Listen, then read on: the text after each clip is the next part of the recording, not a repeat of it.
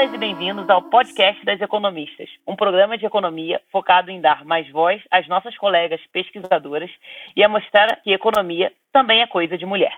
Este podcast é afiliado ao grupo das economistas da USP. Imagino que vocês estejam estranhando a voz do episódio de hoje. Eu sou a Nathalie Victal, economista da Guard Asset, e fui convidada pelo grupo das economistas para ser a entrevistadora nesse episódio especial.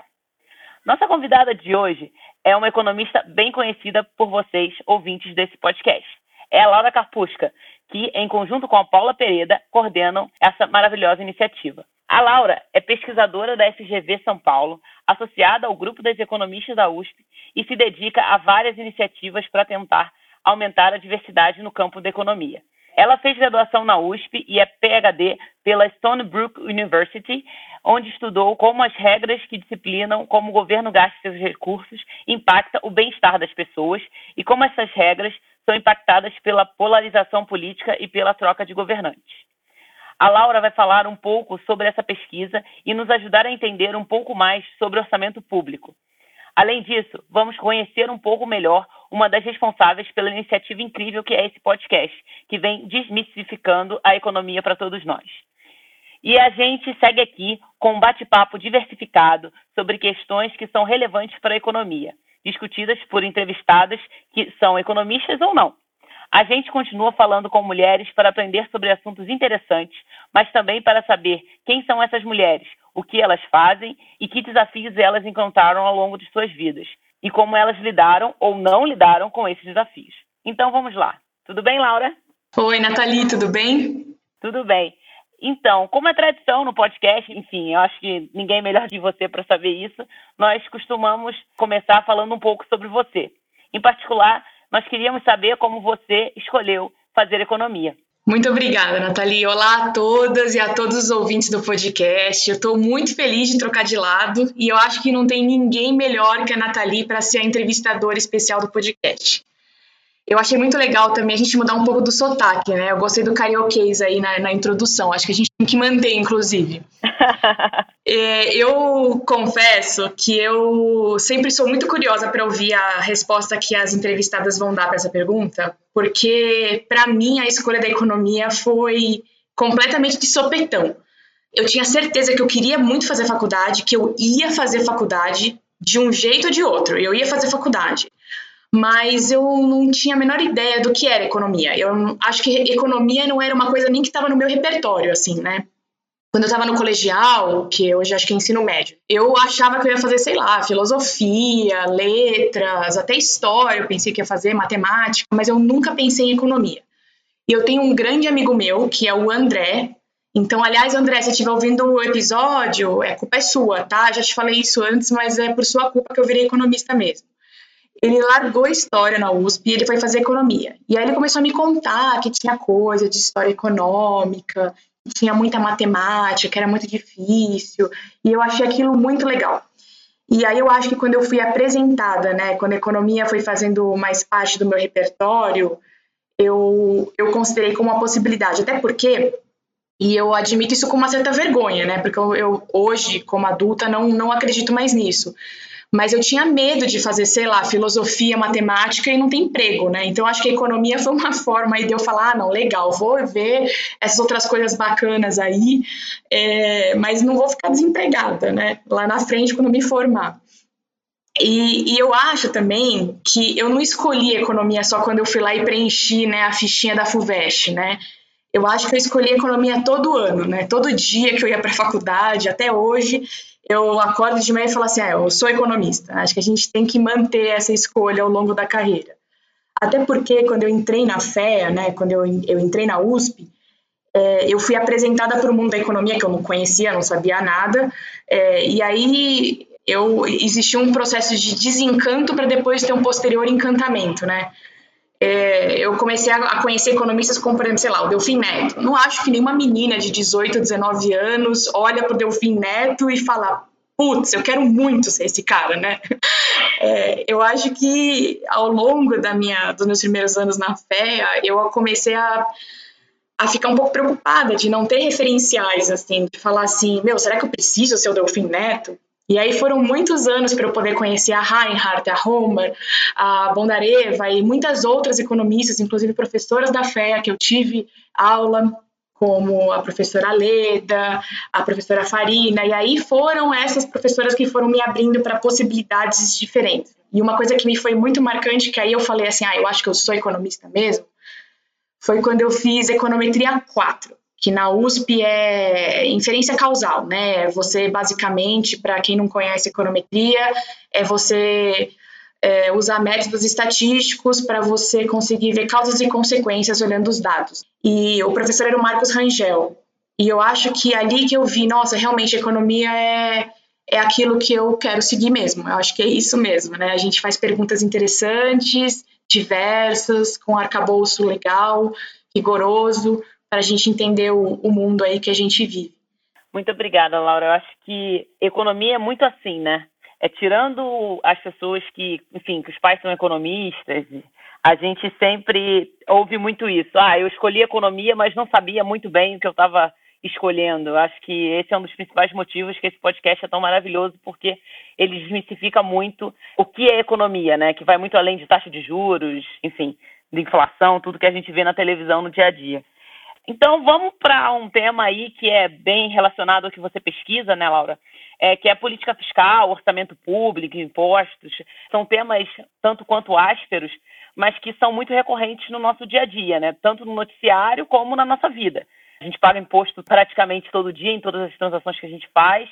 E, enfim, são vários conceitos muito complexos que às vezes parecem até meio propositais para as pessoas não entenderem exatamente do que está se tratando, né?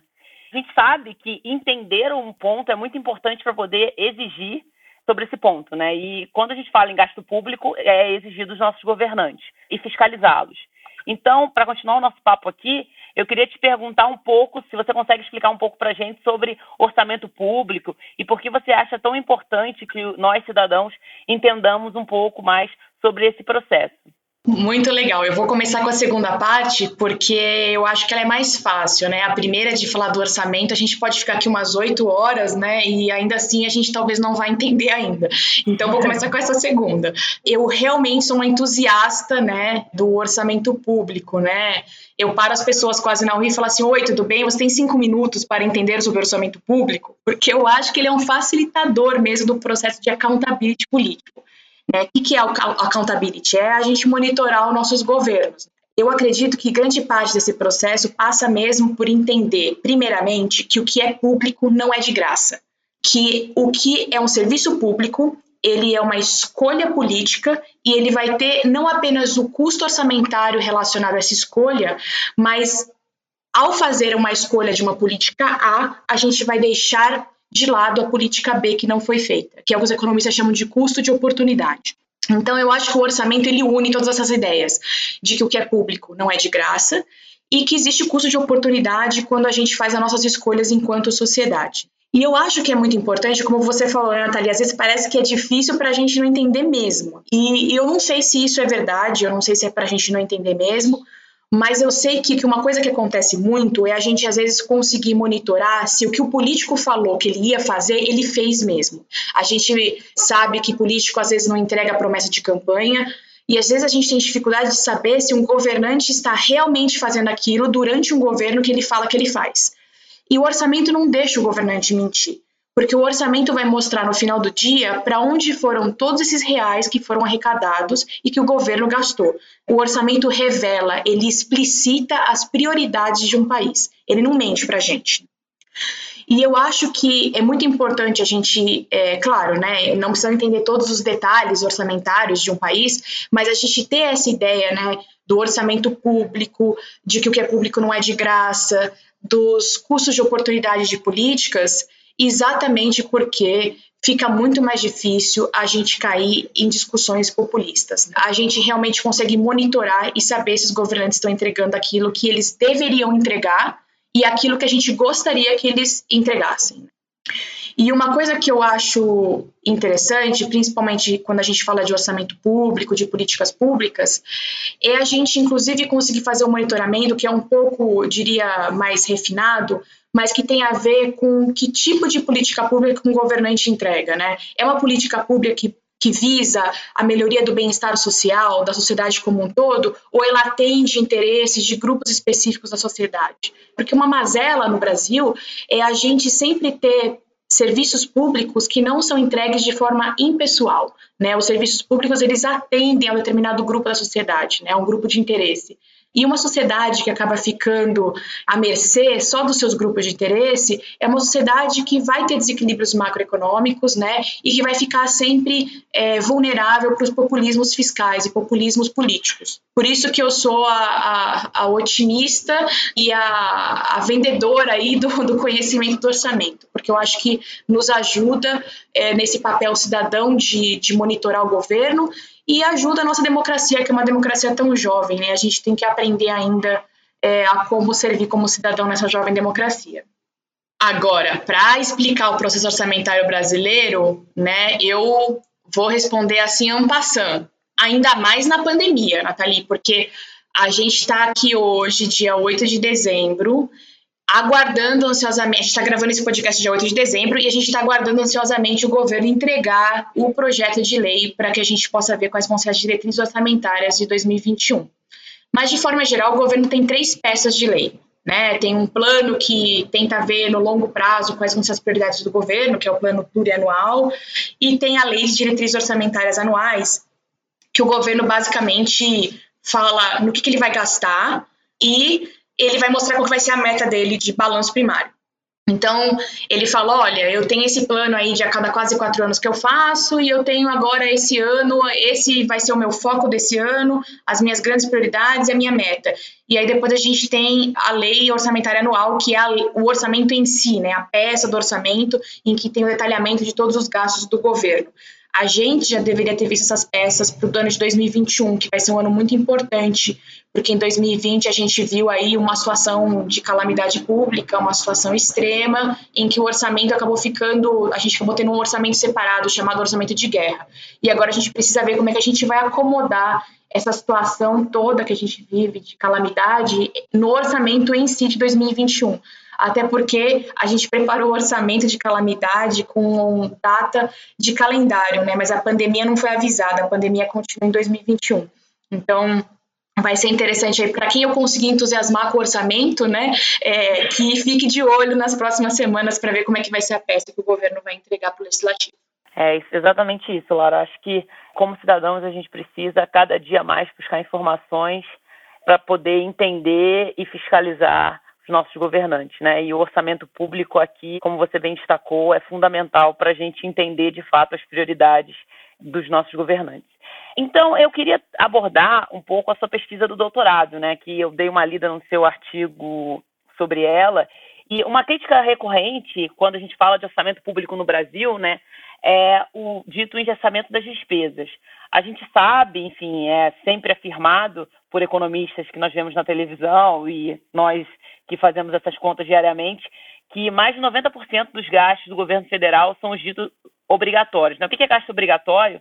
É para os ouvintes do podcast, são gastos que foram pré-definidos por legislações aprovadas anteriormente, né? não no processo de elaboração do orçamento anual. Por exemplo, que a gente vai começar a debater o orçamento de 2021. Então, quando o legislador entrar para discutir o orçamento de 2021, mais de 90% dos recursos já estão pré-destinados para alguma finalidade. É, esse fato gera uma dificuldade para a gestão do governo no poder, sem dúvida, em particular no contexto de ajuste fiscal que a gente está passando no país. Também é recorrente a gente ver críticas que os ditos gastos discricionários, que são, entre aspas, os gastos opcionais, eles estão sendo comprimidos pelo crescimento desses gastos obrigatórios, porque esses gastos obrigatórios eles têm algumas leis que gerem o crescimento deles. Então, eu queria te pedir para falar um pouco sobre a sua pesquisa que você debate bastante essa questão de regra, então você ter um gasto, entre aspas, obrigatório, vis-à-vis -vis inscrição, né, que a gente fala que é vis-à-vis -vis escolha, saindo do economês que a gente gosta muito de falar. Também queria pedir para você relacionar isso, que é uma das conclusões da sua pesquisa, né, com a polarização política e a frequência de mudanças de partidos no poder. Eu gosto muito desse meu artigo porque eu sei que ele é polêmico no Brasil. E eu acho que primeiro a gente tem que ser muito cauteloso para extrapolar os resultados para o Brasil, porque ele é um modelo de economia teórica, né, aplicado a uma determinada situação, mas Portanto, ele é baseado nas hipóteses desse modelo, que é um modelo simplificado, né? Então a gente tem que ser cauteloso. Mas eu acho que ele traz uma coisa importante para nós brasileiros que gostamos de contas públicas ou que, por ossos do ofício, temos que gostar de contas públicas, que ele revela que a despesa mandatória pode trazer um benefício. A situação que a gente vive no Brasil hoje, que você bem relatou, Nathalie, de que a gente tem quase 96% do gasto sendo obrigatório, é, de fato não é desejável. A gente nota que isso não é factível no longo prazo, né? Quando você tem muito do seu gasto obrigatório, qualquer choque negativo que você recebe na sua economia, você não consegue ajustar os seus gastos para você não se endividar largamente, como foi o caso esse ano, em que a gente vai ter uma, uma dívida pública aí acima de 90% do PIB para acomodar os gastos com a Covid. Agora, eu gosto do paper porque eu acho que ele também traz o fato de que a gente não deve demonizar os gastos mandatórios. E eu digo isso pelo seguinte: a ideia principal dos gastos mandatórios, ela vem atacar o que é, é o coração da economia política. Né? A economia política ela lida com o fato de que as decisões de um governo, as decisões orçamentárias de um governo, elas são feitas num ambiente de interação estratégica entre esses políticos. Esses políticos, eles discordam de qual seria a melhor alocação para fazer para a sociedade. Eles têm preferências diferentes, sejam preferências em termos de o que, que, eles gostariam que a sociedade caminhasse para, né, ou para onde a sociedade deveria caminhar, como também eles têm interesses que às vezes são desalinhados com a sociedade, que são interesses que respondem a grupos específicos da sociedade. E nesse ambiente, que eu acho que é importante a gente reconhecer que este é o um ambiente político, a gente, na economia política teórica, reconhece uma ineficiência do processo de barganha legislativa. Por que existe uma ineficiência? Porque quando eu, por exemplo, estiver no poder, eu vou querer fazer as coisas do meu jeito e eu vou querer expropriar os demais grupos da sociedade para que eles não tenham acesso àquele orçamento público. E vamos supor que você esteja no poder amanhã, Nathalie. Você vai querer fazer o mesmo, você vai querer expropriar os recursos do orçamento para você e querer deixar os demais grupos fora dessa divisão orçamentária. Isso acontece e a gente observa isso acontecendo, mas Será que isso é o melhor para a sociedade? Não, né? A gente não pode deixar é, alguns grupos da sociedade ficarem completamente desamparados de, de, recursos orçamentários simplesmente porque naquele período do tempo eles não estão sendo representados no governo. Então, para que evitar que essa ineficiência legislativa que vem do processo de barganha política cause prejuízos de bem-estar social, as despesas mandatórias criam esse buffer, né? Esse seguro contra a flutuação de poder num ambiente em que a gente tem políticos tomando decisões pela sociedade. Então, eu acho muito legal discutir essa ideia dos benefícios das despesas mandatórias, porque é algo que no Brasil a gente nem ousa dizer, porque a gente tem essa jabuticaba, mais uma, né, do orçamento público totalmente engessado.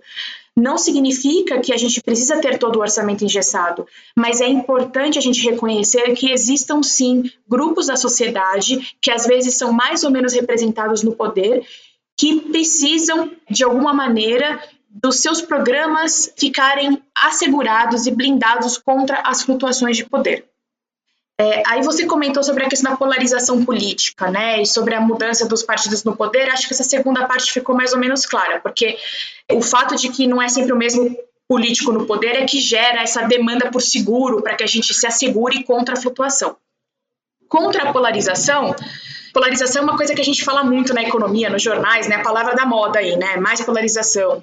Tem uma definição meio solta. A gente meio que leva em conta que polarização é uma coisa meio parecida com, com discórdia, né? Então, se tem mais polarização na sociedade, é porque a sociedade está um maior número de discórdia, né? As pessoas estão não em acordo de como alocar os seus recursos sociais, por exemplo, como alocar o seu, seu orçamento público. Nesses ambientes onde tem muita discórdia, onde tem alta polarização, a demanda por seguro ela é maior. Então significa que o benefício de você ter despesa mandatória acaba sendo maior ainda, né? Porque quando tem muita polarização, tem muita expropriação e quando tem muita expropriação, é melhor ainda do ponto de vista do bem-estar social a gente proteger os grupos que vão ficar fora do poder. E portanto é melhor a gente colocar uma despesa mandatória. Mas de novo eu faço aqui o, o, a nota final dizendo que eu vejo sim os benefícios das despesas mandatórias, mas que de forma nenhuma isso significa ter o orçamento inteiro engessado que nem a gente tem no Brasil. Sim, acho que a gente deu uma certa exagerada.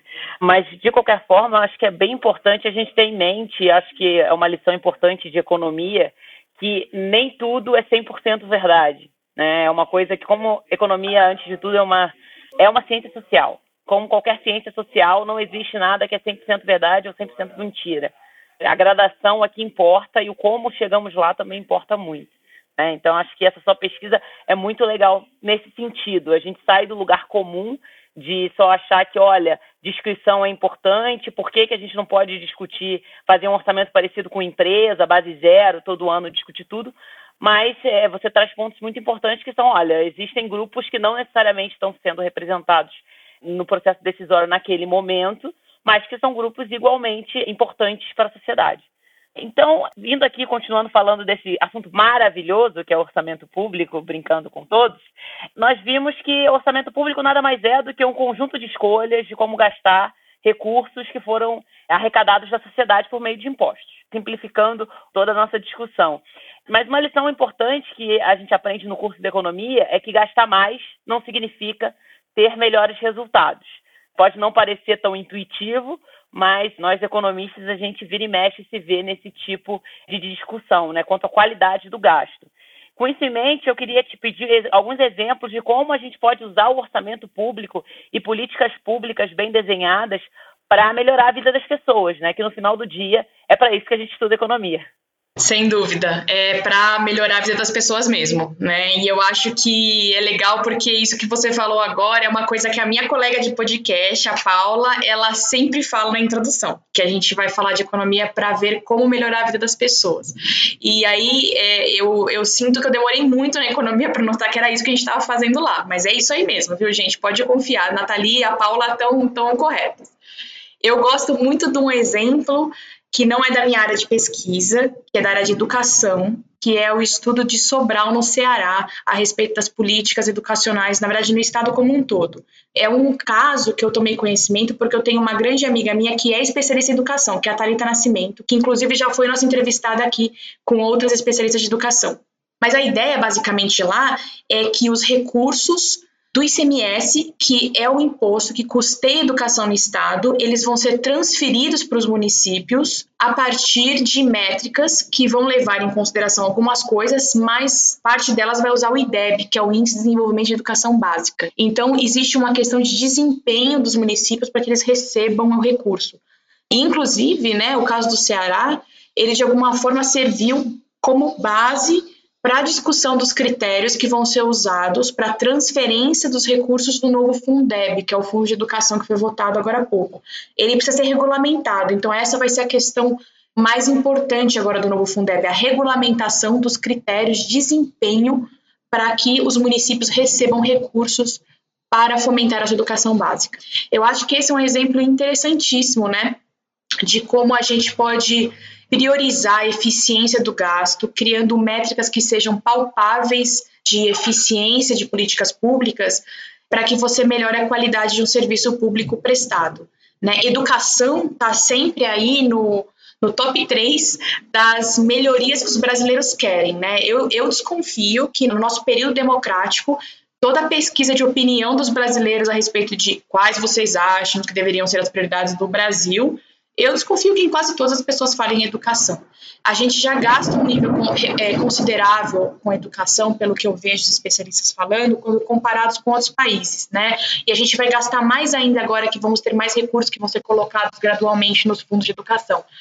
E é importante que a gente não jogue fora esse novo recurso. Não vai vir sem ser um custo de oportunidade. A gente gastar mais em educação, a gente vai ter que ou taxar mais as pessoas, as empresas, ou a gente vai ter que cortar algum gasto né? Então que a gente faça essa escolha buscando eficiência, né, para que a gente possa realmente melhorar o nível educacional brasileiro.